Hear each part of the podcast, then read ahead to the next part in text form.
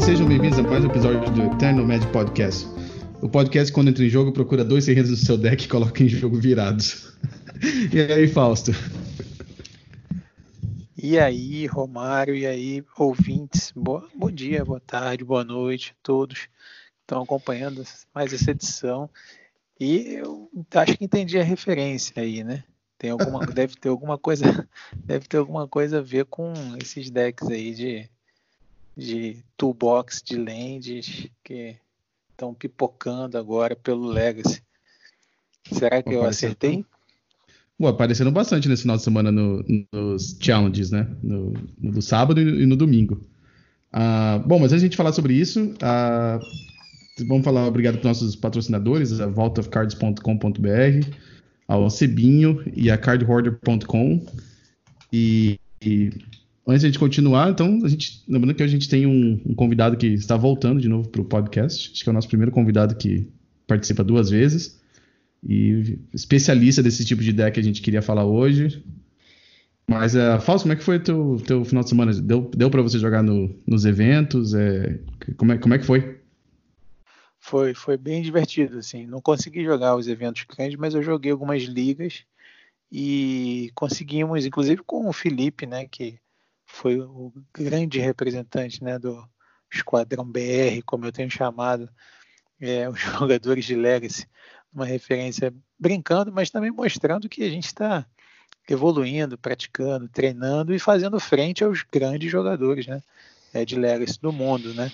Então, com o Felipe, que vai estar aqui com a gente daqui a pouquinho, a gente jogou a lista dele, que ele fez duas vezes top 8 nos challenges, tanto de sábado quanto de domingo, e de forma brilhante, com um deck né, que não é um deck que ele, ele preferiu não usar o Cálice, ele vai falar melhor sobre o deck, e usar o Reclaimer, que foi uma, uma adição sensacional ao Legacy. Então, hoje, é, esse final de semana, para mim, foi. Deu para jogar algumas ligas é, no, no, no Magic Online e foi, foi deu para me divertir bastante também.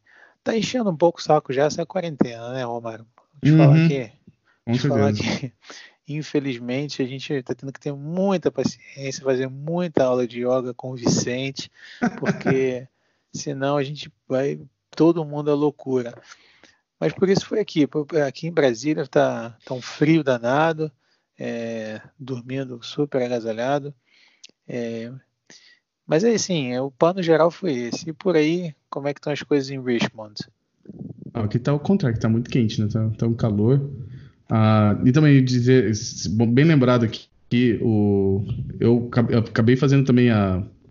Me inscrevi nas aulas do, do Vicente, recomendo para quem estiver escutando. Ah, ele está dando as aulas online, então ele faz um stream através do YouTube. E, então, se você puder assistir ao vivo, eu tive uh, eu consegui assistir uma aula dele ao vivo, mas ele deixa gravado lá, então você pode assistir a aula depois ele fácil de entrar em contato com ele se você quiser perguntar alguma coisa, mas também tem essa opção de você assistir a aula dele uh, ao vivo, né? Então, se você tiver alguma pergunta naquela hora, você pode entrar em contato como se estivesse fazendo aula com ele lá, né? Uh, eu recomendo bastante. Uh, realmente, esse negócio da quarentena tem que tem que tem que tentar manter a sanidade mental, né? Uh, para mim, eu joguei umas ligas de Death in Texas. Eu acho que o deck tava, tava divertido para jogar, mas eu acho que Death Texas não tá bem posicionado no, no metagame atual. Uh, a primeira liga eu fui bem, mas eu percebi que logo já na segunda e terceira liga que o deck não, não, eu acho que eu acho que dá para acompanhar ainda o ritmo dos decks, mas é, eu não tenho tanta criatividade ou experiência com o deck para modificar a lista para poder uh, melhorar um pouquinho. Então eu vou deixar um pouco de lado o Death in Texas de novo. Se eu ver alguém, é, as pessoas que são mais experientes com, com, o deck recomendarem uma lista nova, talvez eu tente de novo, mas a. Uh... E por último, hoje eu experimentei essa lista que ganhou os dois challenges no final de semana. E achei uma lista bem legal de jogar. Uh, que joga com, com o Primeval Titan, que foi a, a minha referência no começo do, do, do, do podcast. E depois de falar, ia conversar com o Felipe também sobre uma lista que é bem parecida, que ele estava jogando. E por último, só queria mencionar que eu tive minha participação no Pro Tour no sábado de manhã. Será que eu posso falar que foi uma participação? Eu, infelizmente, não consegui é, marcar, fazer inscrição pro, pro, pro, pro tour da sexta-feira de tarde. Ah, pouco culpa minha, pouco coisas que aconteceram aqui em casa. Eu tive que chamar uns técnicos aqui para consertar uma, uma, uma, parte da parte elétrica da minha casa. E eu tentei fazer inscrição pro, pro tour da sexta-feira de tarde. Ah, eu não tinha percebido que eu tinha que fazer com 24 horas antes do evento começar, então não consegui, perdi aquela hora do, da fazer inscrição. Fiz inscrição para o sábado de manhã, mas não, não ia ter como eu conseguir jogar no sábado de manhã. É, alguns pro, não problemas, mas é, compromissos particulares meu aqui. Então eu joguei só a primeira rodada para poder ter direito à premiação e imediatamente dropei do, do Pro Tour. Mas não não fiquei triste nem nada não. O Pro Tour online não é eu nunca joguei num Pro Tour de verdade, né? E online realmente quando eu, quando eu vi que o Pro Tour ia ser online, já tinha o meu ânimo para jogar já tinha diminuído bastante, né? Porque não é, não é a mesma coisa que você está lá no, no Pro Tour, né? Então, quando eu vi que ia ser no Magic Arena e as 15 rodadas seriam todas standard, eu realmente já tinha perdido um pouco o ânimo de, de praticar. De, depois, depois do deck que eu tava terminando, Fausto, era aquele Just Sky Fires, e as cartas foram banidas, o deck também. Então já era um formato que eu não sou muito antenado e, e, o deck que eu estava testando foi banido ainda. Então, uh, essa foi minha participação no, no, Pro Tour de sábado de manhã, que aconteceu a semana passada. Então, foi, foi, o, que, foi o que aconteceu. É, o Mas, pessoal é... não está muito animado com, com a ideia de Pro Tour online, não, né? Todo mundo queria não. a experiência da, do encontro, da viagem, do gathering, né? Obviamente. Mas não foi possível dessa vez. Ah, ah, eu não sei se, que, se, a nossa audiência acompanha. Eu sei que alguns, ah, algumas pessoas que escutam nosso, nosso podcast é, estão ligados no, no, no, Pro Tour. Eu, eu percebo por causa do, do da, da, minha stream. Ah, teve gente que colocou assim no, no, Twitter, até foi um pouquinho de polêmica, que tinha gente que colocou aquele hashtag é, fake PT, PT, né? Era como se fosse o Pro Tour falso, né? Eu, minha opinião, eu acho que, obviamente, não é o PT, o Pro Tour de verdade, porque você não tem aqueles jogadores lá, não tem aquela, aquela cobertura que a gente está acostumado de ver. Uh, você vê aqueles grandes nomes do Magic jogando em papel, né? Que é como a gente gosta de jogar o Magic. Mas eu acho que a competição tá ali. Se você vê o nome do jogador. Eu, quando eu fiz a inscrição no, pro, pro Tour, uh, algumas horas depois que você fez a inscrição, eles, eles postaram no canal do Discord todos os jogadores que estavam inscritos para aquele Pro Tour que você ia participar. Uh, lembrando que eles fizeram quatro Pro Tours, dois semana passada e dois na semana retrasada. E no Pro Tour que eu me inscrevi, eu olhei assim rapidinho assim uh, os jogadores que estavam inscritos e rápido eu já percebi assim que estava cheio de jogadores que são conhecidos, jogadores que você já viu ganhando Pro Tour, fazendo top 8 de Grand Prix. Então, é, por um lado, não é o Pro Tour de verdade, porque você não vai para o lugar para jogar, mas ao mesmo tempo a competição, os jogadores de, de, alto nível estavam todos ali participando. Então não tira não tira o mérito de ninguém que fez top 8 nem nada. Eu só tô falando isso falso. Eu sei que você não presta tanta atenção, mas eu vi muito assim no Twitter semana passada, gente meio que. É, não levando tanto a sério quando alguns jogadores fizeram top 8, falando que aquilo ali não, não era nada, porque era esse Pro Tour online no Arena, não era a mesma coisa, mas eu acho que não. Quem conseguiu chegar lá é merecido. Sim, e tem brasileiros também. Não sei como foram todos, mas eu diria, eu poderia mencionar o Patrick, que é do Rio de Janeiro, norte uhum. fluminense. Ficou em 11 lugar em um desses aí, conseguiu vaga no, no, no outro lá, o Players Tours Finals, uma coisa assim. Legal. Marcela Almeida, que é uma jogadora de São Paulo, de Santos, que quando eu assisti na streaming, ela estava 7-2 né? Tava uhum. passando o jogo dela no canal oficial do, da Wizard. Então, com certeza é um espaço privilegiado, uma premiação é, dentro do Magic que está mais, a mais alta, né? Uhum. Então, com certeza a gente vai, vai ter um espaço também muito disputado. Claro. Bom, então a gente falou bastante sobre o que a gente fez, o Pro Tour. Você quer apresentar o nosso, nosso convidado dessa semana? Claro, Felipe Medeiros, aqui de Brasília, não posso chamar de conterrâneo porque eu sou do Rio, mas eu já vivo aqui em Brasília há mais de 10 anos, né?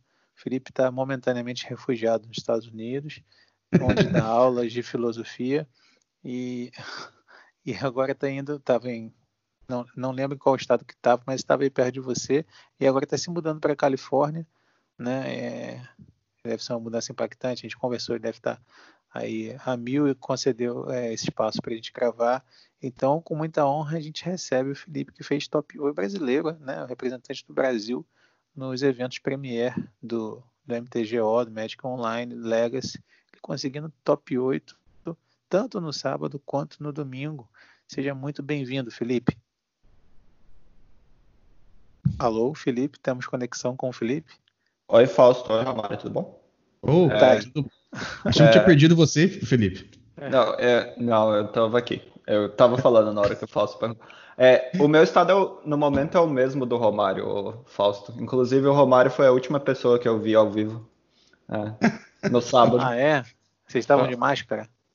Estávamos de máscara, Estávamos. os dois. É, estávamos de máscara. Eu... É, o Romário passou aqui em casa para pegar uma bicicleta que eu dei para ele, porque eu tô indo embora e não tinha o que fazer com ela. Eu roubei a bicicleta dele. Exato. Ah, que uh, legal. Como, como, todo, como todo bom carioca, eu fui lá e falei assim: que pagar nada, cara. Passa a bicicleta pra cá e fui embora. Ó, oh, você tá contribuindo pro estigma aí. de toda, um, toda uma cidade. Não é bem assim. Eu vou defender, apesar de não ser carioca, né? Vou defender que os, os meus vizinhos do outro lado da Baía de Guanabara. Filipão, e aí, como é que tá, tá essa força, como é que tá sentindo? Você ganhou também uma premiação altíssima, né? Aí no, no top 8 que você fez. Como é que você tá sentindo o deck? Nós dois juntos estamos 9 1 com o deck, viu?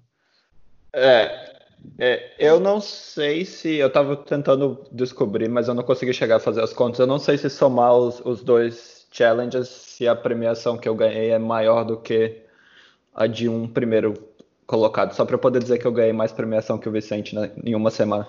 Mas, uh, uh, eu, mas eu não cheguei a fazer as contas para ver se dá. É, mas sim, não, mas foi, foi, bem legal, foi bem interessante. É. Fala. Não, eu ia dizer que independentemente disso, a, a, essa season da liga está terminando em algumas horas, poucas horas, umas três, quatro horas ela se encerra, e você vai ser o brasileiro mais bem posicionado, né? Com seis troféus. Então tem isso também, tem essa corrida da, das ligas, tem o resultado no, no challenge, que na verdade assim, não é, não é só o Felipe, né? Eu diria que é o Felipe, é o Vicente, é o Thiago, é o Romário, é o Felipe Parada, é o Saito, é o Daniel Nunes, todos esses jogadores, o Igor, é, que estão jogando o, o Legacy em alto nível, né? E é bom, muito bom ter um representante como você que está se especializando no, no, deck, jogando com um tipo de deck há bastante tempo. É, obrigado, então. É, sim, é, foi, foi, foi, foi um final de semana muito louco jogar os dois challenges e fazer top 8 nos dois, assim completamente inesperado. Mas eu fiquei bem satisfeito e, e é para mostrar aí que Titã está muito bem posicionado no momento, como eu acho que é a lição do final de semana. É, que a gente é. comentou, eu estava comentando, o, acabou que a gente teve. O mesmo jogador ganhou os dois eventos, né? Ganhou no sábado e ganhou no domingo. E a Isso. lista deles também estava jogando. Você estava jogando com o Uro e com o Primeval Titan nas suas listas, né? É, eu, na de sábado eu, eu usei o ouro, mas na de domingo não. É, eu mudei a lista de sábado. Ele jogou, é, o primeiro colocado ganhou com exatamente a mesma lista nos dois dias. No, no, no sábado eu joguei com uma lista que era Bunch. Ela era bem parecida, na verdade, com a lista que eu joguei na Liga Legacy Brasil, só que eu tipo botei um, um Titan e umas Dríades para dentro e um Valakut e mudei uma, mais uma ou duas cartas, mas ela era bem parecida com aquela lista que eu joguei na Legacy Brasil. Uh, no domingo, eu joguei com uma lista que era muito mais parecida com a lista do, com a minha lista que ficou em 12 no Showcase. Eu só, eu só adicionei o vermelho para botar uma Clotis no main deck e três Parablasts no side. Uhum. Uhum. Eu tô vendo, tô vendo a lista aqui. Ah, tá. É. Então, não, não, não foi a mesma lista nos dois dias, assim. E, e... teve, Teve, teve algum motivo por que você fez essas mudanças? Ah, ah, o motivo principal é porque eu tô enjoado de jogar com o Oco. Eu não aguento jogar mais do que seis partidas com o Oco. E aí eu, eu queria jogar com esse arquétipo, mas sem o Oco. Uhum. E em relação a, a assim, na e aí na diferença do showcase para essa lista, o motivo principal era simplesmente porque eu queria uma resposta boa pro Oco, entendeu? Aí eu botei o vermelho para ter o Pyroblast. E a Clotis também ajuda muito contra a Delver e tal. Só que a uhum. base de mana do, do, da versão da versão de domingo é muito melhor do que a da versão de sábado, né? Ah, porque a, vers a, versão de sábado é muito mais frágil. Então, se você está esperando mais Delver e mais Westland, eu, eu, acho que é melhor você jogar com a versão de domingo do que com a versão de sábado. Assim. Entendi. Ah, faz sentido, porque eu joguei, eu joguei um pouquinho então com essa com a lista que, que ganhou o, o, os challenges, né? Uhum. E realmente, a, uma carta que me encheu duas vezes. Não, eu joguei, eu joguei uma liga. Não, joguei uma liga, sim, joguei uma liga hoje. E eu joguei duas vezes contra o Oco. E realmente, quando. Não, desculpa, três vezes contra o Oco. Uh, teve um, o Delver também estava jogando de Oco. E quando o Oco entra em jogo contra esse deck, com esse, com esse estilo de deck, né? O, a partida toda não importa muito o que você tem na mesa, o que importa é o oco. Então, você tem que concentrar muito dos seus recursos naquela carta, né? Então, se você tem o, uh, o Pyroblast no sideboard, às vezes é uma, uma resposta assim que é. Você tem, a, você, tem a, a, você tem a vantagem, talvez, ou do Abrupt Decay, ou você tem o Pyroblast, né? O Pyroblast é uma carta só com. É mais, mais fácil, né? Isso. É, eu, eu, eu nem sei se isso é muito verdade, Romário, porque eu acho que se você resolve o Titã, você consegue ignorar o Oco. É. E o, e o deck do primeiro colocado lá é aquele deck mais focado no Titã, né? Do que o, essa versão que eu tô usando. É aquele clássico que usa os quatro titãs, tipo o, o Titanic Dryad original mesmo, do Callum Smith, mas splashando um azul para botar um ouro, basicamente.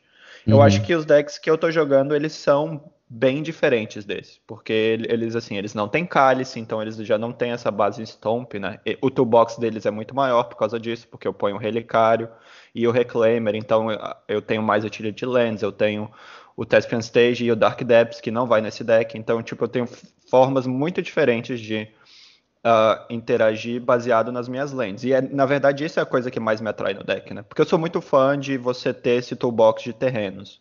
E é um dos principais motivos que eu queria jogar com esse deck, era porque eu queria jogar com um deck que usasse o Reclaimer e o Cavaleiro do Relicário e tentasse usar a Dryad, né? Eu, uhum. eu tava obcecado em usar a Dryad recentemente, porque eu acho que a Dryad é um, é um bicho que tá bem posicionado justamente contra o Oco. Porque o Oco transforma ela, mas a habilidade dela ainda triga o Valakut, ainda faz, ainda arruma sua mana e etc. Então é um motivo para, em certo sentido, ela ignora o Oco, essa carta. É, sim, é o Talvez é uma, uma, uma, interação que talvez não é tão fácil de entender. É, você, quer, você quer explicar como é que funciona? Porque às vezes tem jogadores que estão escutando e não vão entender o que você está. Certo. Então a, então a Dryad ela tem dois efeitos, né?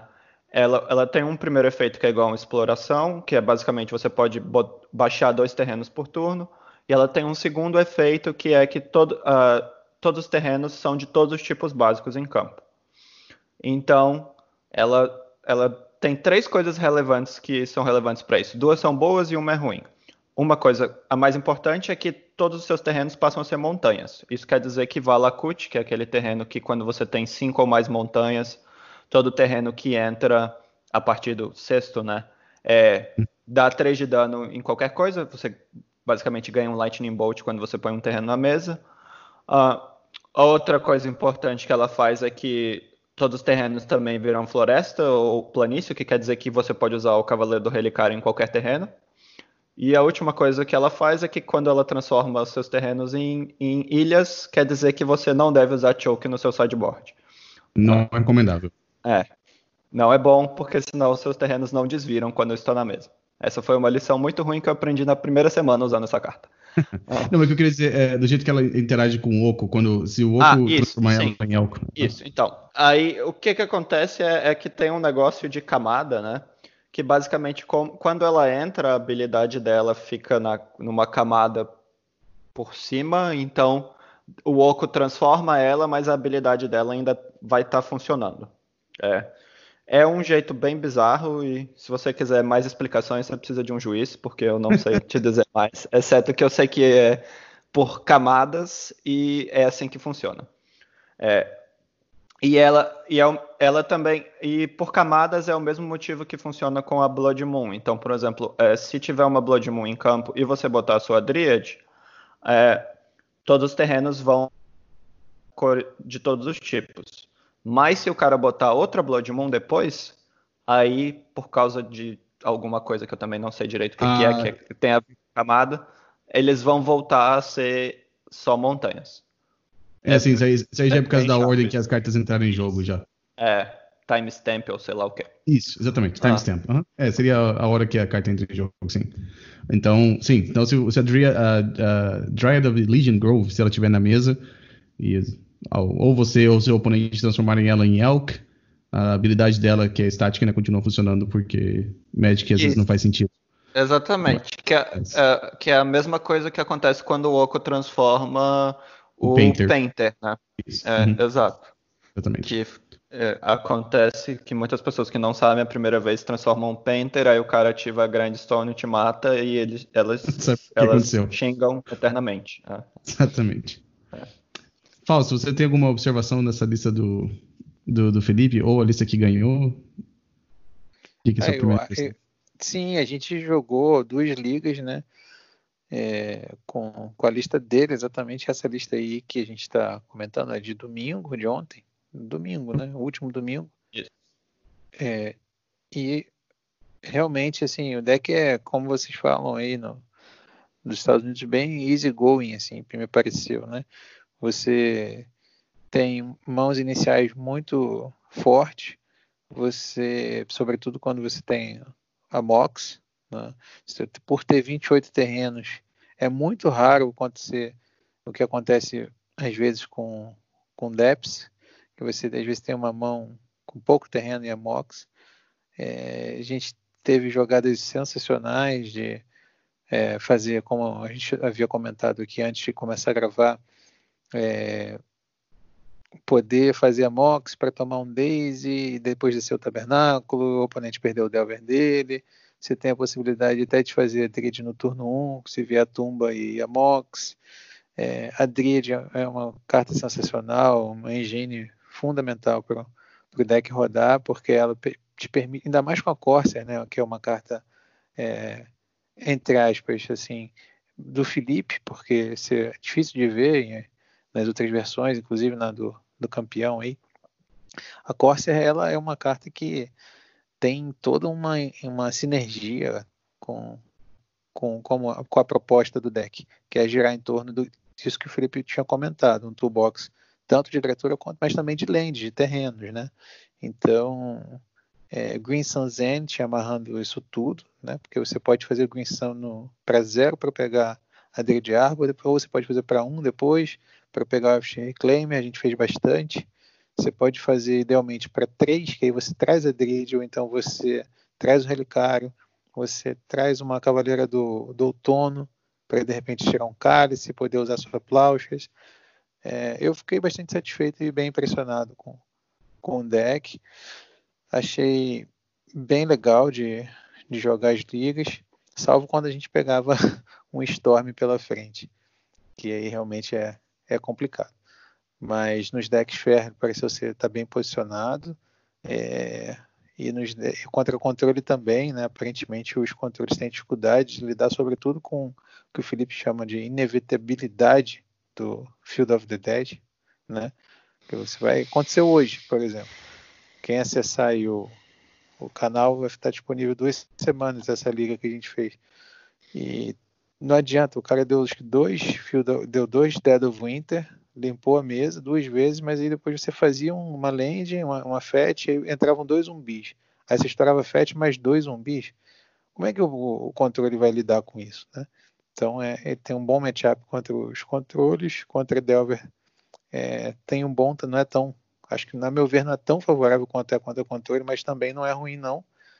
É, ele pena um pouco para para Storm, para outros combos mais acelerados. Por isso eu acho que a versão com Cálice talvez esteja também muito boa no momento, que é essa versão aí do Musasabi, né, que ganhou duas vezes.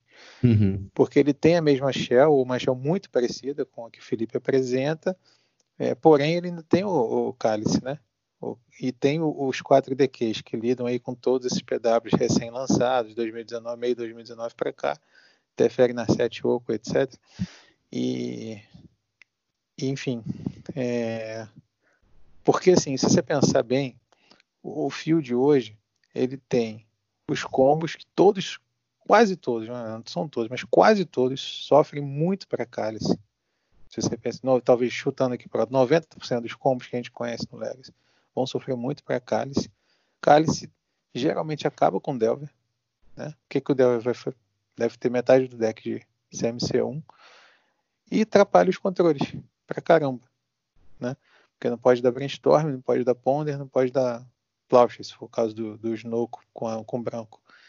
Então, Cálice do Vácuo é uma carta que eu acho que a gente merece que merece muito destacar também. Eu queria saber a opinião de vocês. Eu sou fã do Cálice, então para mim eu não precisa, não precisa me é, tentar me convencer a jogar com a carta. E eu acho que um, acho que o Cálice sempre, sempre teve ali, né? nunca saiu do Legacy, né? Um, a única diferença é que agora os decks de controle tem mais jeitos de lidar com a carta no main deck, né? A gente não tinha antes a gente não tinha que pensar muito no Oco ou uma carta que nem o Teferi que conseguiam é, lidar com o Cálice, né? E até o Delver agora joga com, com Oco. Então. Mas mesmo assim é uma carta que os decks que jogam com Cálice normalmente conseguem colocar em jogo já no primeiro ou segundo turno, né? Então. Uh, é uma carta que às vezes tem que ser respondida logo no começo. Pois é. E você, Filipão? Ah, eu, eu adoro Cálice também, né? Eu, eu joguei. Eu jogo muito de Long, de, de outros decks que usam Cálice também, às vezes. Mas eu, no momento, eu tô favorecendo o Reclaimer em relação ao Cálice, assim. É, ele vai, eu, claro, o custo é ser um pouco pior contra combo, mas eu acho que o que ele traz para esse tipo de deck, a versatilidade e tipo, o número de opções que ele te traz, valem a pena você ter o Reclaimer em, ao redor, ao invés do Cálice. E não dá para usar os dois porque o Reclaimer é um drop 1, né? Uhum. Infelizmente. Talvez depois da, do, do bicho verde novo lá, que não deixa as coisas counterar, seja possível fazer isso. Mas por enquanto, eu acho que não. E eu acho que é, é mais ou menos o fato de você fazer essa escolha que separa esse meu deck do, do, do deck do Titanic Dryad tradicional, assim. Porque ele como eu falei, né, com o Reclaimer e com o Cavaleiro do Relicário, então ele me abre muito mais possibilidades de tutorar terrenos, então eu tenho uma, um, assim, digamos que eu tenho mais agência no que eu faço, e eu acho que eu posso pegar o combo do Dark Depths várias vezes para ganhar, que me ganhou vários jogos contra Delvers, que não é uma opção que o outro tem. Eu acho que a, a diferença fundamental entre os dois decks é que eu acho que o meu é um pouco mais consistente, mas que, o, que a versão do Titanic Dryad, assim, tem o power level bruto é maior, assim, porque você tem o cálice você tem mais titãs, você tem, você tem mais tumba, então de repente ele faz um titã mais rápido, etc. É, faz é, sentido. Uhum. Uh, então, Felipe, você. Bom, você jogou então sábado, jogou domingo. Uh, você acha que vai continuar jogando com esse deck nas próximas semanas? Ou você acha que vai fazer alguma mudança? O é, que, que você acha ele vai, assim? Ele vai, ele vai, fazer a mudança, vai mudar de casa. Ah! É. O Fausto não pode passar um episódio sem as piadas não, do tiozão. Não, a gente tem é, eu acho que eu vou continuar jogando com esse arquétipo, Romário. Eu, e eu tô gostando muito da lista com vermelho agora. Uh, assim, eu vou jogar um pouco menos, porque quando eu chegar na Califórnia eu vou ter um pouco menos de tempo para jogar, né? Eu não vou poder jogar o challenge dessa semana, com certeza. Talvez eu possa jogar o da próxima. Uh, mas, em geral, eu, eu tô gostando muito da lista. Eu espero que o Fausto fique jogando uns dias com ela e me diga o que, que ele tá achando também. E, mas eu acho que não tem que mudar muita coisa, não, assim. Eu acho que ele realmente tá. Eu acho que o deck, se, se o Metafield não. Se o, se o metagame não se adaptar a ela, eu acho que ele tá muito bem posicionado, sim. Qual que é o, o deck assim, que você não quer jogar contra? É, que nem, o, que nem o Fausto falou, né? Os piores matches são basicamente Storm e Belt. Né? Uhum. Porque eles são combos muito rápidos que ignoram. Porque é, essa a, a diferença principal dessa lista para a lista do Showcase, né? Que é a lista lá atrás, é que eu tinha Trinesferas naquele, naquele deck, no, naquela lista no main deck. Agora uhum. eu só uhum. tenho uma Trinesfera no side. Eu mudei isso muito em função de que eu tô vendo menos decks tipo Storm e coisas assim no formato. E os outros combos que Claro, você olha uma pilha de carta verde desse tipo, né? Você imagina que o problema do deck seja justamente contra combos. Contra uhum. os outros combos, você tem, você tem interações que te ajudam. Então, contra Reanimator, o match é bom porque você, você tem o próprio Elvish Reclaimer e as crop rotations, né? Então, você, às vezes você tem a crop e você faz um Bojuka Bog e impede ele. Às vezes você tá no play no jogo 1 e põe o Elvish Reclaimer e aí no 2 você já tem a possibilidade de pegar a Bog.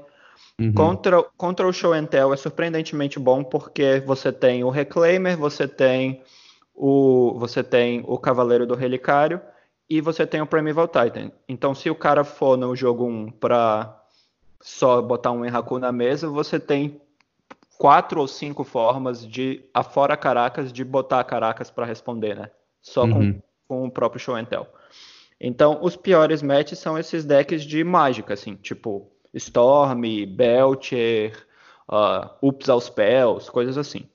Esses, esses matches, o G1 é quase que inganhável. Aí você depende do sideboard, né? Você precisa das suas tiles, da sua Trinicera, do seu Collector Roof, claro. os Pyroblasts, se eles forem bons, para uhum. melhorar essas partidas. Entendi. Bom, é isso aí, se, se por acaso Storm voltar a ter um, uma porcentagem maior no metagame, você pode talvez adicionar cartas que nem a Mind Break Trap, né? Alguma coisa assim pra. Isso, exato. Pra melhorar, pode... pra melhorar o, o, É, você pode fazer essas coisas. E claro, tem hum. o Doomsday que também não é um match bom, né? O seu deck. ninguém aí... joga de Doomsday. É, ninguém. Ah, ninguém, ninguém, Doomsday. ninguém classifica pra um Pro Tour que vai dropar depois de Doomsday. não, pra falar a verdade, acho que só tem um jogador ainda que tá assim, indo bem com Doomsday. No... O resto, acho que meio Tô meio, tô meio não achando que o deck tá tão bom assim, não. Uh... Eu tenho, Romário, eu tenho uma dúvida aqui, uma pergunta pro, pro Felipe. Felipe, é uma, uma carta que é vista por muitas, muitos analistas como quebrada e que até merecia ser considerado o banimento dela. O formato é o véu do verão. Você não está usando cálice. Por que, que não tem nenhum véu do verão no site? É, não tenho véu do verão porque, em geral, eu não me importo muito em resolver, em tipo, anular contra mágicas, que é o principal efeito que o, que o véu do verão faz, né? Eu já tenho os Pyroblasts no site, porque ele me permite responder Oco, ao contrário do Véu do Verão, e ele também me permite anular as mágicas azuis. Além disso, eu tenho as Cavernas das, das Almas no main deck para resolver, tipo, o Titã, que eu me importo muito, ou a Dríade, que eu me importo muito. Mas, fora isso, o meu deck é um deck que ele quer trocar recurso com esses decks azuis. Então eu não me importo tanto com o véu, né? Nesse sentido de fazer um 2 para 1 contra um Counter Spell. Assim, eu posso usar só o meu Pyroblast para anular ou ficar satisfeito com tomar uma Force de, em várias situações. Eu vou, eu, o efeito que eu posso sentir falta é tipo prevenir um, uma destruição com Abrupt Decay ou, ou tomar um Tendrils of Agony e pegar o cara com Veil, né? Só que uhum. esses, esses dois efeitos sozinhos eu acho que são muito secundários, dado o fato de que eu preciso de outras cartas para outros matches. Né? Eu preciso ter alguma coisa para o Reanimator, mesmo, mesmo tendo a crop, eu preciso ter um sideboard contra o Reanimator. A, a minha primeira lista usava só uh, a, a, lista do showcase, que foi a primeira lista dessa versão desse tipo de deck, usava, usava tipo dois ou três surgicals, eu não lembro de cabeça. Mas aí eu troquei para as Leylines porque tava meio chato contra o Reanimator às vezes. Eu, eu ficava com no segundo jogo com uma surgical na mão, ele descartava, aquela coisa que a gente sabe contra o Reanimator, né? E o e as outras cartas, elas são todas basicamente para esses decks de combo, né? A única carta que não é exatamente pro combo é uma carta que eu sempre vou querer ter quando eu jogo com esses decks, que é um que é uma Carpet of Flowers, assim, para me dar uma vantagem de mana contra Delver ou algo assim. Ok. Tá respondido. É, o...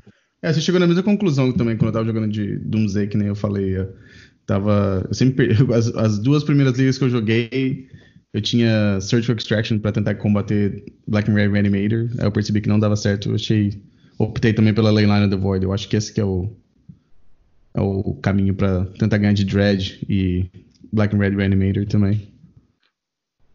Uhum. Sim, é. Eu acho que os decks de cemitério do momento, a Leyline é bem melhor. E como eu não tenho descarte, que costuma parear bem com a Surgical, né? Uhum. Então. É, melhor ter feito assim que, que destrói o cemitério inteiro, né? Em vez de tentar Isso. acertar uma, uma coisa só. Isso, exato. Uh, Então, uh, se vocês quiserem dar. Bom, então, que a gente falou, né? Foi o mesmo jogador que ganhou no sábado, ganhou no domingo também, com deck bem. Acho que é as mesmas 75 cartas. Uh, Isso, exatamente. São as mesmas 75. Eu vou passar os, os links depois no, na descrição do episódio. Uh, então, o deck está jogando com Primeval Titan e o Uro. Né? Tem vários terrenos que. acho que um dos combos mais. O combo assim, seria o, a Dryad com o Valakut, né? E também tem a, a, opção também de ganhar com o Field of the Dead, né? Uh, vocês viram alguma coisa assim que chamou atenção no, nos challenges? Ah, então, eu, eu, eu, achei bastante interessante a lista que ganhou de mim no top 8, né? Que é essa de, do terceiro lugar, que é esse Maverick. Uh, hum, sim. É, que tem Kaia e, e Vraska no main deck, assim. Eu perdi o jogo 1 para ele porque ele fez uma Kaia e exilou a minha Mox Diamond e eu não comprei um terreno. Aí ele basicamente me destruiu no G1 assim. E ele deu uma Plauches na minha Dryad uh, e fez uma Kaia e exilou a minha Mox Diamond. E aí eu emperrei em mana. É, e depois do jogo 2 eu perdi porque eu moliguei a 5, etc. Mas eu achei bem legal a, a, essa lista. Ela, ela, assim, ela tá sendo bem discutida no Discord de Maverick, etc. É bem diferente. Tem um Kunoros no main deck, tem o Hex Drinker, é, é, esse... é, é que nem você falou, tem a Vorasca de 4 manas e tem duas Isso. Kaia Orzhov Reserper. Isso. O Konoros, já, ele já estava na lista do, do, do Saito, né? Ah, do Vinícius. Uhum. A semana passada, eu acho. Ah, que, ele, que ele ficou em nono, ele já tá. Ele, eu acho que foi ele que estava empurrando a comunidade a, a usar esse Konoros no main deck. E eu acho que é, é, bem bom mesmo, assim, levando em conta que a gente tá vendo muito Rogue Delver. Rogue Delver ficou em segundo lugar nesse challenge e ficou uhum. em segundo e quarto no, no de domingo. Eu perdi para um Rogue Delver. Eu perdi para o Rogue Delver que ficou em segundo lugar na final. Eu, ele foi literalmente a minha única derrota com esse deck para Rogue Delver, porque ele botou um Winter Orb e me travou completamente no momento que eu não ah. esperava, assim. Ah. Sim. Mas o meu deck, esse meu deck, que nem o Fausto falou, que ele é, eu acho que ele é bom contra o Rogue Delver. Eu tô tipo 6 ou 7-1 com essa lista contra o Rogue Delver. E a única derrota foi essa. Ah. Você acha que o Konoros é bom contra o Rogue Delver? Por isso você falou eu, isso? Isso, exato. Eu acho que o Konoros é bom contra o Rogue Delver, porque ele, ele é um 3-3 com vigilância life que ameaça, né? Então ele ataca bem, porque em geral um, um bicho só não bloqueia, ele impede o. Ele te ganha vida, que é importante contra o Rogue Delver e uhum. ele impede o, o arcanista de cantripar, né? Porque as versões de ah, Rogue que estão sendo agora estão todas usando o arcanista e ele impede o arcanista. Então ah, ele sim, é muito bom contra o arcanista e por isso ele é bom no deck. Ah. Faz sentido. Uhum. É, essa lista aqui, bom, né, é, é, um, é, um, é um Maverick meio. com algumas cartas que são um pouco diferentes, mas no geral, a gente tá vendo aqui Talia, tem uh, Script Ranger. Normalmente quando eu penso em Maverick eu penso de Scrib Ranger e Tali, né? Então isso aqui tem as, é, as cartas que a gente está acostumado a ver. Exato, teve um bom tempo que a Talia estava sendo abandonada, né? No Maverick, mas eu acho que agora ela está voltando. Uhum. Aquela carta que ah, a gente até saiu assim, meio, tava meio cara quando saiu aquele Fiend. Fiend... Posso? Você vai me, me, ajudar a lembrar aqui agora? Aquela carta que é, ela, acho que ela ganha mais um, mais um para cada criatura no seu cemitério. Você paga um e X, você sacrifica uma Fiend criatura. Artisan. Fiend Artisan. Ela procura de qualquer cor, né? A criatura, né? Sim. Eu acho que ela não é. Não é sim. Será que, que uma sim. carta dessa teria espaço numa versão dessa do, do Maverick? Porque essa aqui joga com preto, né? Eu, eu sei que o Doug estava streamando com uma lista com Fiend Artisan essa semana. Eu não sei como tá indo, mas eu sei que tem um, um bando de gente que não, é, da comunidade do Maverick que tá testando a carta. Então, eu assim, imagino que ela poderia ser tipo a. É, é, ela podia tipo, ser a quarta Green Sun Zenith, né? Jogar uhum. três Green Sun Zenith e uma naquela lá, que daí você pode procurar cartas que nem o, o Plague Engineer, ou então que nem o Kunoros, no, né? é. que não são criaturas verdes, né? Que você não, não consegue procurar com a, a Green Sun Zenith. É, no caso ela seria a quinta Green Sun Zenith, porque o Maverick tradicional ele sempre joga com quatro Green Sun Zeniths, né? É. Ah, sim, não, eu pensei assim, tipo, cortar uma Green Sun Zenith e, e trocar ah, por uma... tá, entendi. É, mas eu não sei, eu não sou Uhum. Assim, só, só, só jogando, só chutando. Ah, e esse aqui a gente tá vendo do sábado ainda. Ah, teve do, algumas listas do, de Merfolk que a gente viu com aquele falo que é aquele combo né, da Taças Oracle com o, a mudança de paradigma, né? O Paradigm Shift. É, essa versão aqui ainda tinha dois ocos ainda. A gente viu duas cópias desse, desse deck, assim, bem parecidas, né? Uma jogou com. Ah, desculpa, quarto e quinto colocado nos, de sábado. A única diferença que eu vi aqui, assim, quer dizer, mais, que chamou mais atenção, que uma jogou com quatro cálices do, é, do Vlaco no, no main deck, e uma jogou com duas cópias. Uh, e uma jogou com a Tolarian West ainda. Ah, se queria ser pra procurar o cálice. É. E uma versão ainda tem aquele jogador que jogou com aquela carta que a gente teve que procurar aqui, que é o Equitex Will, que dá um faz um terreno virar uma ilha, e se você controlar um Merfolk, você compra uma carta. Então você pode, você pode fazer o, ativar o teu uh, Island Walk, né? Então você coloca, faz uma carta, uma, um terreno virar uma ilha, você consegue atacar. Mas interessante, né? Que a gente viu dois decks de Merfolk fazer top 8 em 2020. Graças é, legal, a isso. Legal ver os, uns tribais aparecendo assim, né? Eu, eu acho que tribais são, assim, são um pedaço do Legacy que tem que ser preservados. Então é sempre legal ver deck tipo Merfolk aparecendo. É, ultimamente o único tribal que a gente vê é o elfo, né? Eu acho que o resto é meio difícil de conseguir achar um espaço. Ah, vocês colocaram também, a gente, a gente comentou um pouquinho sobre essa lista antes de começar o, episódio aqui. Ah, um Eldrazi Texas com sete, não sete ou oito, oito efeitos de talha, né? Jogando com quatro do Vreen Wingmare, quatro talhas. Ainda tem dois Aim Mind Sensor, Learning Arbiter. Sim, ah. tem, tem, o, o Learning Arbiter, o Wave Mind Sensor e tem a talha de três manas também, né? Então é basicamente quer te atrasar de todas as formas possíveis, assim. Uhum. É bem legal. E quatro, e quatro Sanctum Prelates. Você já viu algum deck jogar com quatro Sanctum Prelates no main deck? Não, então, nunca vi. Tem, tem quatro cálices e quatro Sanctum Prelates. Então, você tá jogando de Delver ou, ou decks que jogam com mágicas de uma mana, Assim, assumindo que eles vão colocar o Sanctum Prelate, né? Mas, uhum. Uh, bem, também interessante a lista. a gente chega na sua aqui, no sétimo colocado. E o oitavo colocado uh, parece um tipo um, um, um o W. É... é, o Stone Blade, é. O W é, Stone Blade, bem classicão. Foi, esse, foi pra esse cara que eu perdi no Suíço. Foi a minha única derrota no Suíço. Hum. É. é. bem. É, parecendo. É, que nem eu comentei, né? Parecendo um, um, um Stoneblade de 2017, só com alguns planaltos de mais, mais novos, né? Foram lançados mais recentemente. Uhum. Uh, no Challenge dois, de 2018, do Challenge de domingo, o, então, o primeiro colocado, mesmo jogador, uh, segundo colocado, o Silvio Wataru, jogador japonês que sempre Sim. joga com Hug Delver. Sim, foi fez... para ele que eu perdi. Você perdeu para ele? Ah. Isso. Uh, eu, acho que eu, só, eu acho que eu só ganho desse jogador quando eu tô jogando de, de Dread. Acho que todas as outras listas que eu joguei contra esse jogador eu não consegui ganhar. Mas de Dread eu normalmente levo vantagem. Você vê que dois Kevin News no sideboard. É. Acho que ele ficou cansado de perder de Dread.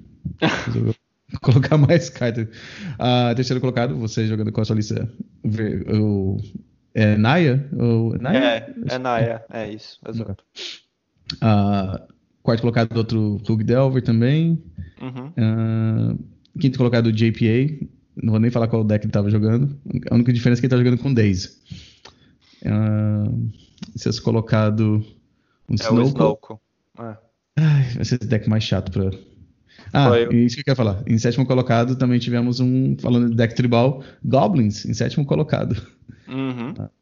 Lista que vai ficar bem melhor depois também que lançar o M21. Não sei se a gente vai ver aquela, aquele combo que a gente estava comentando. Um, em oitavo colocado teve um Dredge. Lista também bem parecida com a que o Vicente comentou com a gente semana passada. Só que tem aqui um Oco Thief of Crowns no sideboard em vez do terceiro Wismare. Eu fico imaginando que isso aqui deve ser alguma trollada do, desse jogador, né? Porque né, eu não sei se é possível que essa, esse Oco faça sentido nesse deck. Oh, eu, eu ouvi, eu, eu, entendo, todo mundo sabe que eu entendo zero de dread, né? É, mas uh, eu, eu me lembro de o Vicente mencionar que as pessoas estavam testando isso aí em uma época. Então, eu acho que talvez seja algo que funcione de verdade. É, não sei. Então não é trollado, então. Ok. É. Só, uh... só, um detalhe aqui para pessoal. Tô, acabei de contar. É, número de cálice e número de brainstorm no top 8 do challenge de sábado. Palpite? Pode falar. 18 a 8. 18 cálices. 18 cálices e 8 brainstorms. Ah. Época de jogar de, de cálice. Uau. E, bom, em nono colocado, eu queria comentar aqui o Chase terminou em nono, jogando com a lista dele com o Deck Faden, só que ele jogou com o Uriah, né? Então tinha uma lista com 80 cartas. Uh, e também eu queria. Foi a lista que ficou em 22 no, no Challenge. Uh, uma lista aí para quem quiser jogar uma lista baratinha. No Magic Online, olha, oh, peraí, uma coisa até curiosa. Acho que tem algumas poucas listas que eu vi aqui que o, o valor online e o valor em papel é quase que o mesmo. Assim, para padrões de Legacy, normalmente a diferença é muito grande, né? Uh, online 110 tickets, em papel 136 dólares. Aquele Mono Red uh, Prowess, né? E eu acho que a carta mais, carta aqui, mais cara que a gente está vendo aqui é o Eidolon, o The Great Revel. Então, uh, o jogador ficou, terminou 4-2 no, no Challenge, jogando com uma lista, vamos dizer que seja bem budget, né, mesmo, né? Uma, bem, mais, mais barato. É, você e... joga... Oh? Não, não. É, teve uns. E teve uns. Um Winonta Stomp em 21, né? Vocês já ah, falaram desse deck? Ah, 21. Peraí, deve ter sido do, do outro dia. Peraí um minutinho. Uh, Winonta Stomp? É, é, é, é, é, esse Stomp vermelho e branco, né? É esse que tá usando essa carta nova aí. Uh, ah, sim. Aham. Uhum. Uh, ah, interessante a lista também. Bem legal. Uhum. Eu, não, eu não, tinha visto ainda. Eu não tinha visto esse, esse Ungrath Marauders aqui também, não. É, eu acho que os decks mais diferentes desse, desse challenge foram esse 21 e um 23, que é um. Era um tipo um eco. Um deck de eco com Storm e um milhão de coisas lá. Uhum. Uh, qual é esse que você falou? 23 do Samurai Fan ali, ó. Ah, é o combo do Oval Chase Daredevil. Uhum. É, é, o, exato. o Riddle Smith com. Ok. É, essa lista, esse, deck também é legal. De vez em quando a gente vê ainda é. aparecendo aí. Agora acho que nós temos carta. definições diferentes de legal, mas. Uh, mas é ah, certamente acho, diferente. Eu acho bizarro, assim, esses decks assim, tipo que nem o, o esses decks assim que são meio bizarros, assim, eu acho legal, porque é, uma das, é o tipo de deck assim que, ah, sei lá, no Legacy existem, não são assim é um deck que ganha no primeiro, segundo turno, mas obviamente, no caso do formato, você consegue combater. Mas, uh, sei lá, são meio bizarros, assim, eu acho, eu acho legal. Eu não jogaria muito com um deck desse, mas às vezes é legal para você pegar para jogar uma liga ou, ou, duas, assim, pra, só pra ver como é que é o, o lado negro da força. Sim, o, o, o, outro único deck que eu acho mais interessante do Challenge foi esse, um, um Bug Stomp, assim, que é tipo um deck com cálice e, e as oito coruja, né, a coruja azul e, a, e azul e verde. Uhum. É, e o Long e umas coisas malucas, assim, que é esse em 17 aí. Uh, são. Uh, ah, sim. Ele, uhum. ele, é um, ele é um BUG, então ele usa, ele usa Oco, ele usa Uro, ele usa essas coisas, mas ele também usa Cálice, Mox Diamond, Decay, Force of Will, então ele é um mistão, ele parece, ele é um meio Loan, meio, meio Bug Zenith, meio Bug Control, sei lá. Sim. É interessante também. É. Se você gosta de Cálice, que nem eu e você gostamos, acho que o Fausto menos. É, eu acho que talvez seja interessante brincar com isso aí. É, ele quis jogar com For Call Alone, só que queria ter acesso à Force of, a Force of Will, né? Isso. Parece isso aqui. É. E, e oito, oito bichos voar Death Touch. Sim, sim. Ah. ah, legal. É, porque você precisa do número das cartas azuis, né? Pra poder usar. Ele tá jogando com quatro Force of Will e uma Força Negation, né? Então você precisa das uhum. cartas azuis para poder isso tudo funcionar. Uh, bom, antes de a gente começar a falar um pouquinho do, do, do, do Core Set, uh, a gente queria comentar, você lembrou até né, isso, né, Felipe, do, aquele, aquele desafio que a Channel Fireball fez para quem fizesse primeiro 5-0 com um deck que custasse menos de que 5 tickets no, no Legacy, tinha uma premiação que eles estavam colocando ali e tal. E o Team Schultz fez com aquele deck. Vocês viram isso, Falso? Ou isso aqui é novidade para vocês? O quê? O, a Channel Fireball semana passada. Ah, não, fez... vi, vi, vi, vi, vi. Cinco, vi um Mono Blue lá esquisitão que fez 5-0. Exatamente. Tem o, o, as tentativas do Red Prowess, né? Até o Thiago jogou contra um desses numa live dele.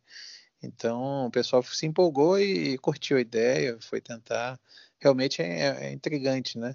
A premiação Isso. não era uma loucura e tal, mas era uma premiação digna e uhum. eu acho que as pessoas se empolgaram e, e resolveram tentar. É, eu vou, eu vou ler a lista rapidinho aqui, porque não são, não são muitas cartas no deck. Uh, de criaturas, tem uma só, que é a Taças Oracle. Uh, de Planinauta tem o Jace's Wilder of Mysteries, que é como se fosse aquele Jace que tinha habilidade do. Uh, como é que é aquela carta? Do maníaco do laboratório, né? É. Uh, quatro Treasure Hunt. Desculpa, eu não sei como é que é essa carta em português. Uh, eu jogava com ela em Standard quando valia isso. Uh, que é uma carta que custa uma mana azul e uma outra. É um feitiço. Você revela cartas do topo do seu deck.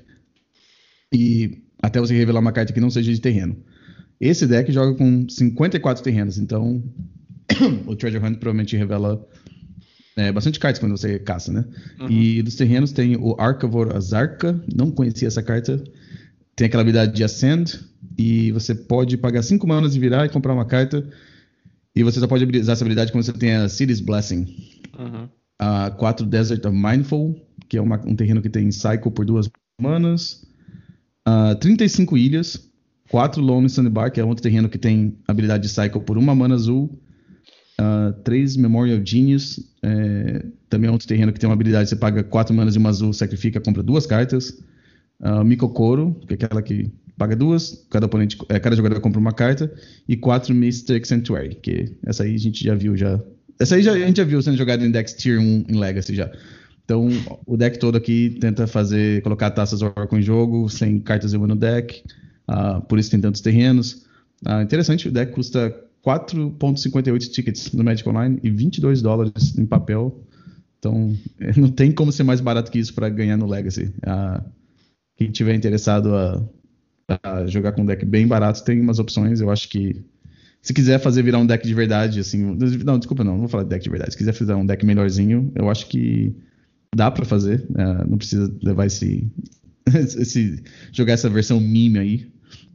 É. É, você, você, tentou fazer alguma, algum deck barato assim, uh, Felipe? Pra, essa, pra, essa, pra, esse, pra essa não, eu, eu, eu, não sou desses. Eu acho que. Eu, eu acho. Eu, a coisa que eu falei quando eu vi esse challenge é que eu falei que esse era o.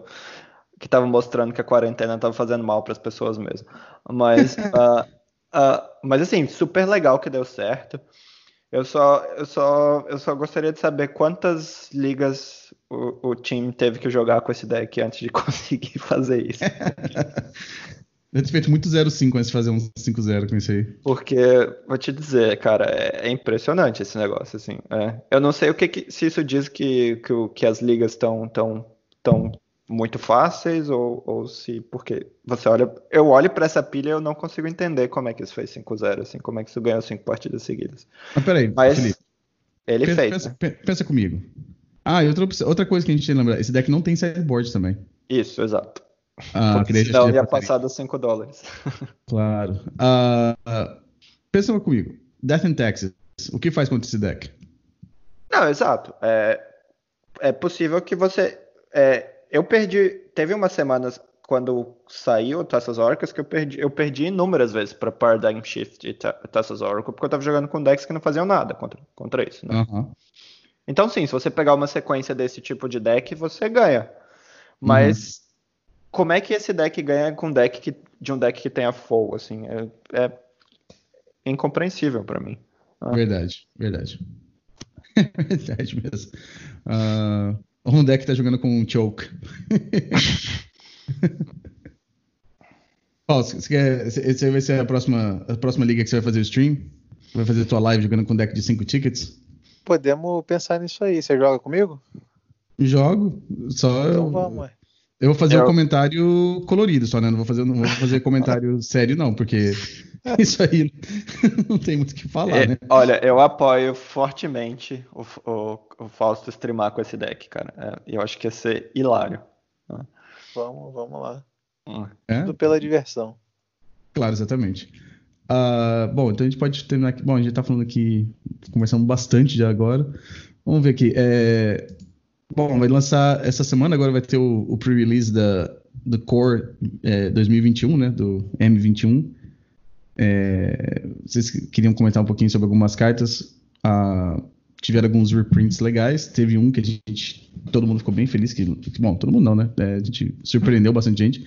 O Green Tutor vai aparecer nesse, nesse core set. Então, uma carta que era bem cara, porque às vezes via jogo no, no Ant, né? Muito, muitos anos atrás a gente via sendo jogado no Ant. É, mas a carta era bem cara, agora tá, foi relançado, então com, com, certeza o preço vai baixar um pouco. Uh, mas as cartas que são que não são reprints, né, Falso? O que, que você que, que você viu aí que você queria comentar primeiro? Não, primeiro fazer um, uma, uma explicação para todo mundo que acompanha o Eternal Cash.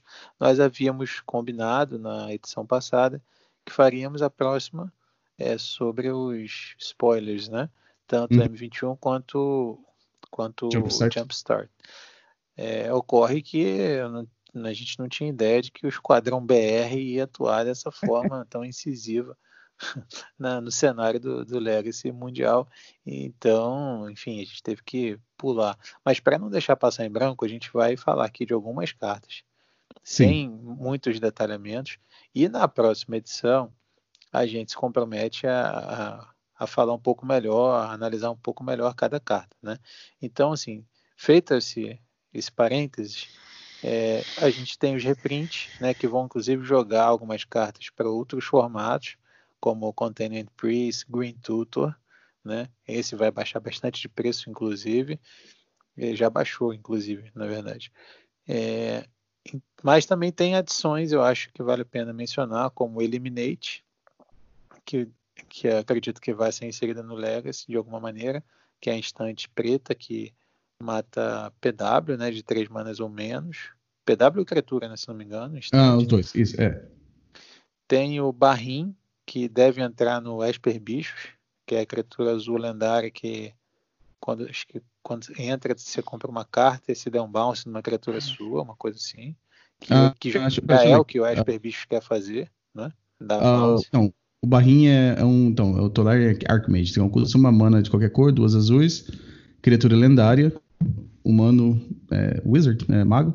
Hum. Ah, e quando ele entra em jogo, você retorna uma criatura para sua mão ou Planinauta. Uh, é, você devolve uma criatura ou um Planinauta para sua mão. E no começo do final do seu turno, da fase de, no final da fase do, do turno, se uma, uma permanente voltou para sua mão naquele turno, você compra uma carta. E ele é uma criatura 2-2.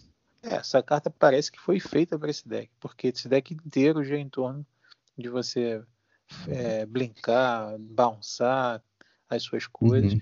É, outra é o, o Goblin, né? O Conspicuous Snoop, acho que é esse o nome dele em inglês, que permite até um combo, acho que vai melhorar muito o jogo do Goblin, que já vinha se tornando cada vez melhor.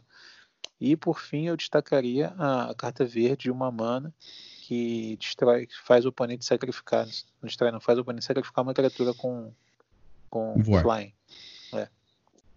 é uh, vale a pena se eu puder só falar. Primeiro, a melhor coisa do Conspicuous Noof é claramente a arte.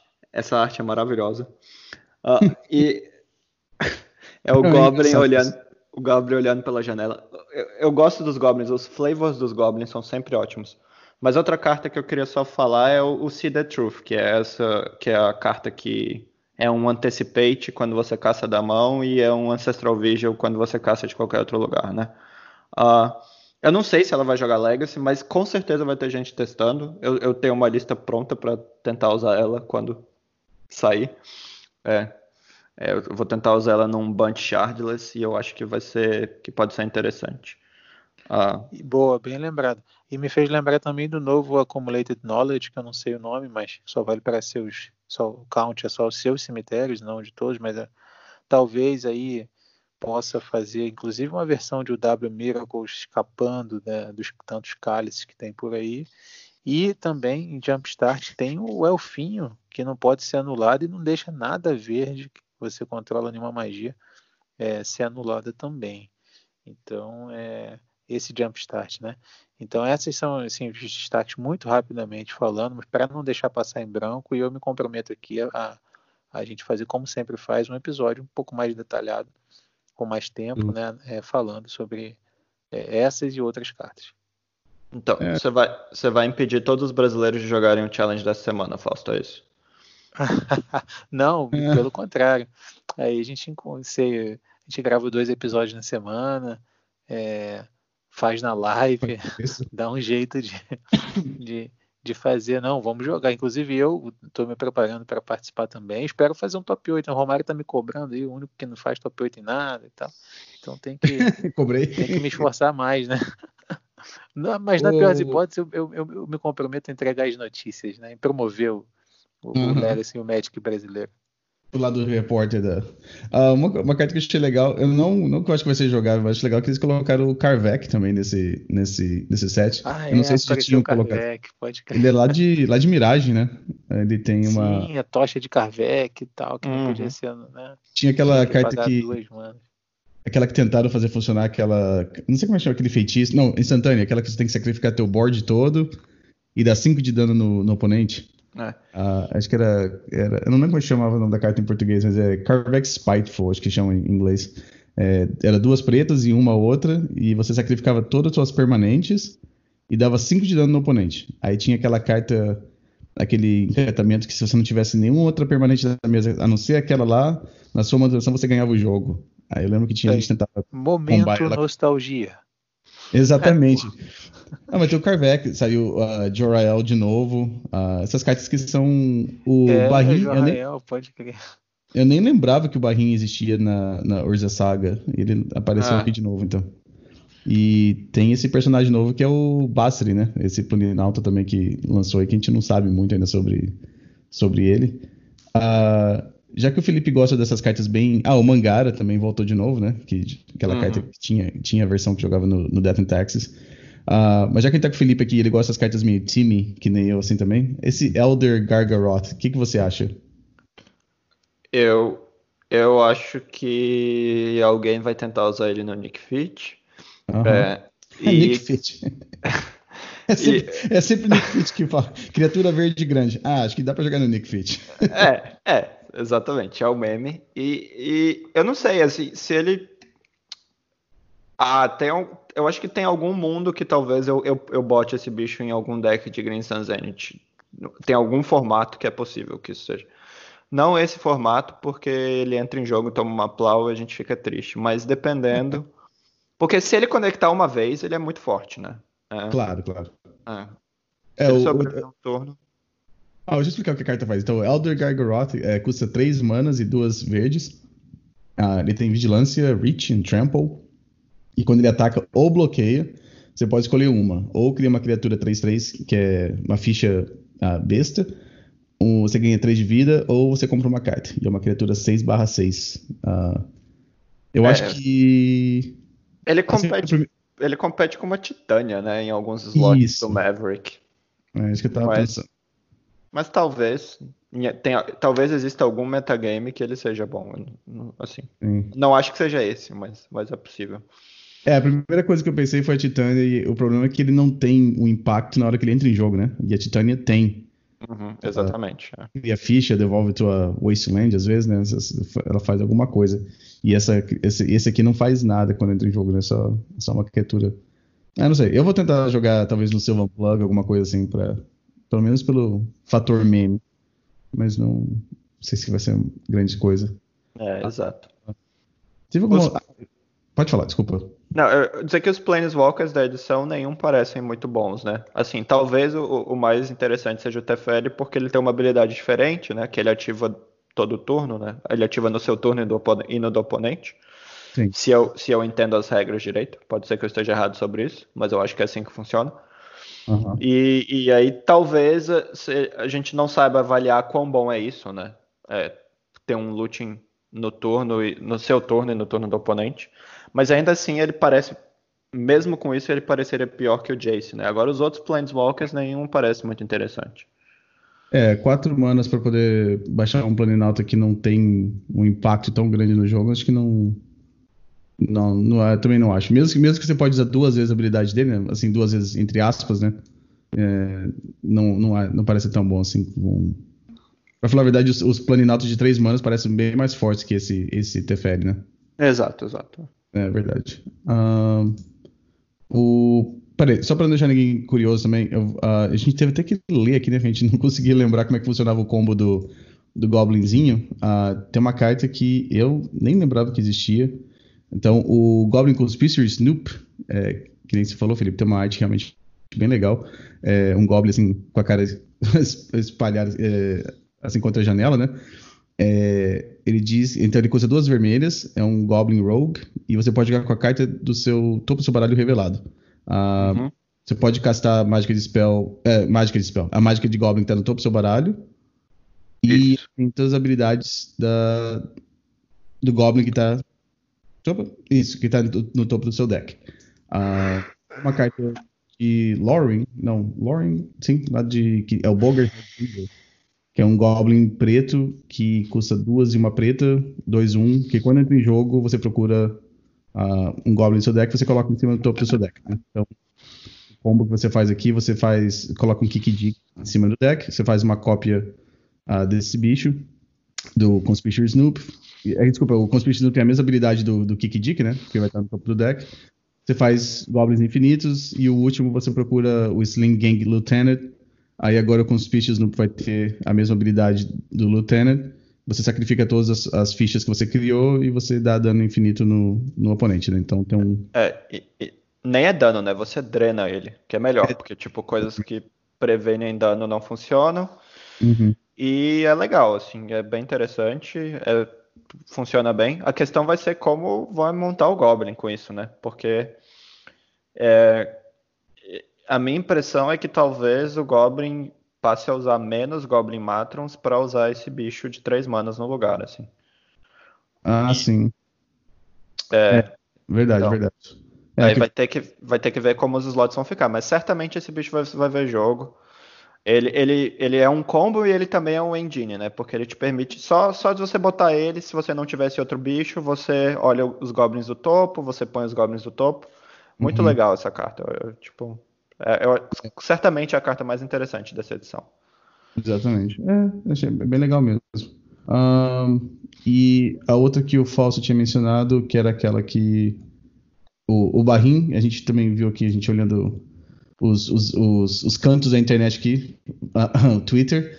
É, o Barrim tem, ele tem um, vamos dizer assim, que ele tem uma, intera uma interação legal com o Paraíso Inexplorado, né? Que se você tiver uma carta que saiu de jogo naquele turno, você pode comprar uma carta, então fica aí. Eu acho que talvez vai entrar no Aluren, que é uma carta que já essa habilidade de devolver uma carta para uma criatura para sua mão funciona bem legal com no, no deck do Aluren, né?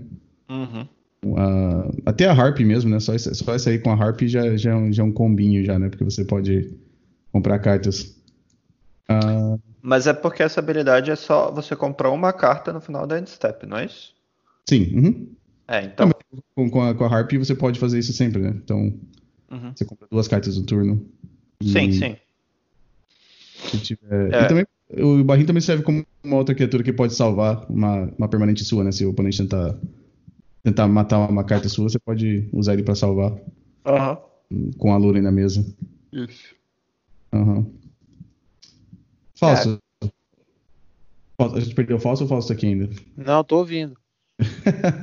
Uh, bom, uh, Felipe, você tem mais alguma coisa que queria conversar antes de a gente terminar o episódio? Alguma Não, tinha... acho, acho, que, acho que, que é isso mesmo. É, eu só quero lamentar o, elfo, o elfozinho de Jumpstart de novo, porque ele vai fazer o match do elfo ser tão melhor contra o Lon que isso vai ser triste. Uh, os decks de cálice vão ficar bem piores contra o elfo. Mas, afora isso, acho que a gente cobriu tudo. Então, uh, se alguém quiser conversar com você. Ah, você não usa o Twitter, né, eh, Felipe? Não, não. não. Por, que, você, por que você é tão chato assim que você não quer usar o Twitter? É, eu sou chato. Eu, eu, acho que Twitter é tóxico e, e, eu não, não vou me meter nesse meio. Ah, o Twitter é legal pra, pra, pra Magic, mas. Eu concordo. Só não, só não tenta olhar coisa de política. Se você olhar coisa de política, realmente, aí você fica, depre... você fica da depressão. É, então... mas mas eu vou me abster desse mundo, tanto quanto possível. Se alguém quiser entrar em contato com você para aprender a castar o Infernal Tutor, como é que eles podem entrar em contato com você? Para aprender a castar o Infernal Tutor, eu, eu não vou poder ajudar, mas uh, em geral você pode me encontrar nos discords da vida de Maverick, Long, Landis, todos os decks que você imaginar que usam a carta Long ou a carta Green Sun Zenith. Você vai mexer lá, é o mesmo nick do, do Mol, que é o, o, uhum. ele, o 3 Licar, né? Uhum. E eu tô no Facebook, eu tô nos grupos de WhatsApp do Legacy, etc e tal. Uh, e por aí, cara, eu tô sempre nas tweets de, dos amiguinhos que nem Fausto e você e etc. Legal. Ah. E Fausto, se alguém quiser entrar em contato com você aí, como é que eles, como é que eles fazem? Pode ser pela Twitch, pode, né, Eternomedic BR, pode ser pela, pelo Facebook, né, pode ser, enfim, tem várias formas, né? E também só queria deixar uma dica, Romário, que, que é o seguinte: uh, usem Torpor Orb no sideboard. Por que, eu, que é isso? Eu acho que não, não, não vale essa dica. Oh, oh. Polêmica.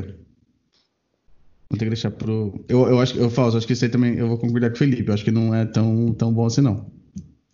Não tem, não tem problema nenhum. Esse, esse, esse aqui é o espaço da divergência, da democracia, cada um pode ter uma opinião diferente.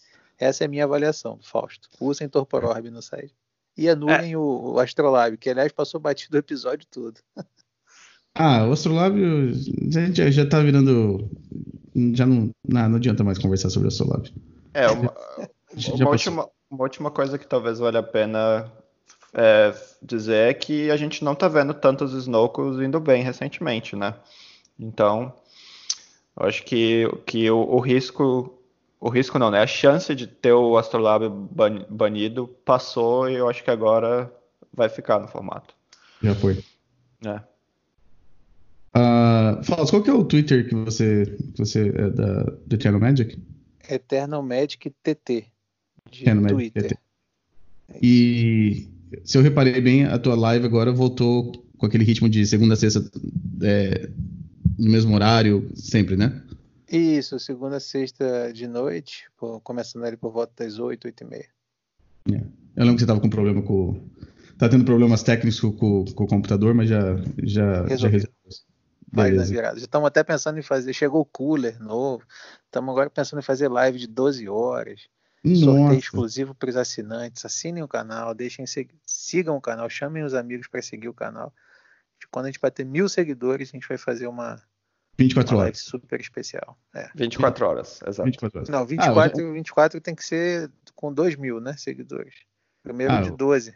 Que eu tô, não tenho mais idade de vocês, não. Tô, tô, tô velhinho já. Ah, toda vez que eu vejo o Fausto fazendo live lá, tá sempre tomando um monte de Red Bull, né? Então, compra é, uma caixa extra lá. Né? Aí você aguenta fazer 24 horas, vai lá. Joga uns decks Não. que é fácil. Vamos devagar. Beleza. Ó, pra me encontrar é Romário Neto 3 no Twitter e Romário Vidal no Twitch. Então é twitch.tv, Romário Vidal. Essa semana não deu pra... Eu só fiz uma vez, acho que eu fiz um stream só. Tava não quero mais encher o saco de ninguém que tá escutando, mas eu tive alguns problemas aqui em casa, tive que chamar técnico de eletricista, teve essas coisas, tá, tá meio complicado, então minha cabeça não tava muito para jogar na stream, mas eu vou, essa semana eu vou voltar a jogar de novo, fazer umas lives aí para quem, pra quem gosta de assistir Legacy. Uh, e eu acho que eu vou tentar jogar o, o, o de sábado, né? Uh, ah, para quem tá escutando que gosta de jogar no Magic Online, lembrando que eles mudaram Uh, o número mínimo de jogadores voltou para 32 e a premiação diminuiu um pouco, mas pelo menos agora os, os eventos estão uh, começando, né? Antes, quando estava com 64, teve essas duas, três semanas que não conseguia chegar ao número mínimo de jogadores, então não tinha os eventos, né? Mas agora dá para jogar. É, e, e a, a, premiação só diminui do 32 para 64, né? Então, é. quando não dá 64, é, é, é bem razoável ter essa Sim. diminuição. É, não, e o, o, de sábado eu acho que tem menos jogadores também, né? Então. O, o de ah. sábado teve 63 jogadores. 63? Ah, Isso. então, número bom. Uhum. Ah, pra quem gosta de jogar online, então tava. Acho que você acordou, né, Felipe? Teve algumas vezes que você acordou cedo e depois não teve, não teve o. Isso, exato. É, eu, eu acordei duas vezes e não teve. Eu fiquei muito frustrado, aí eu desisti dos, dos, dos challenges de sábado. O único motivo pelo qual eu acordei para esse sábado foi justamente por causa dessa diminuição, que eu fiquei sabendo na sexta noite, quando eu já estava meio bêbado. Então foi ótimo. Normal. Foi um ótimo plano, né? É. Então, para quem joga no Magic Online então, e teve esse mesmo, essa mesma experiência do, de acordar, esperar começar o campeonato e não começar, bom, agora com 32 jogadores mínimos é, é dá o número, né? Então pode, pode ir lá jogar, pode que, que tá tendo. E eu acho que eu vou jogar nesse de sábado. Bom, eu acho que com isso a gente fica para a próxima semana, então a gente vai ter o, o set review do M21, um pouco mais detalhes, e do Jumpstart. Uh, e se tiver mais alguém do que deu o falso chamando Brazilian Squad aí, indo bem nos challenges, a gente talvez faça dois episódios. Não sei, vamos ver. Tomara que alguém faça. Tomara que a gente tenha necessidade de fazer dois episódios. Tomara que alguém é, consiga chegar no top 8 ou, ou, ganhar algum desses challenges no próximo final de semana. E com isso a gente fica aqui. Até a próxima semana. Tchau, tchau. Valeu, abraço. Tchau. Até mais.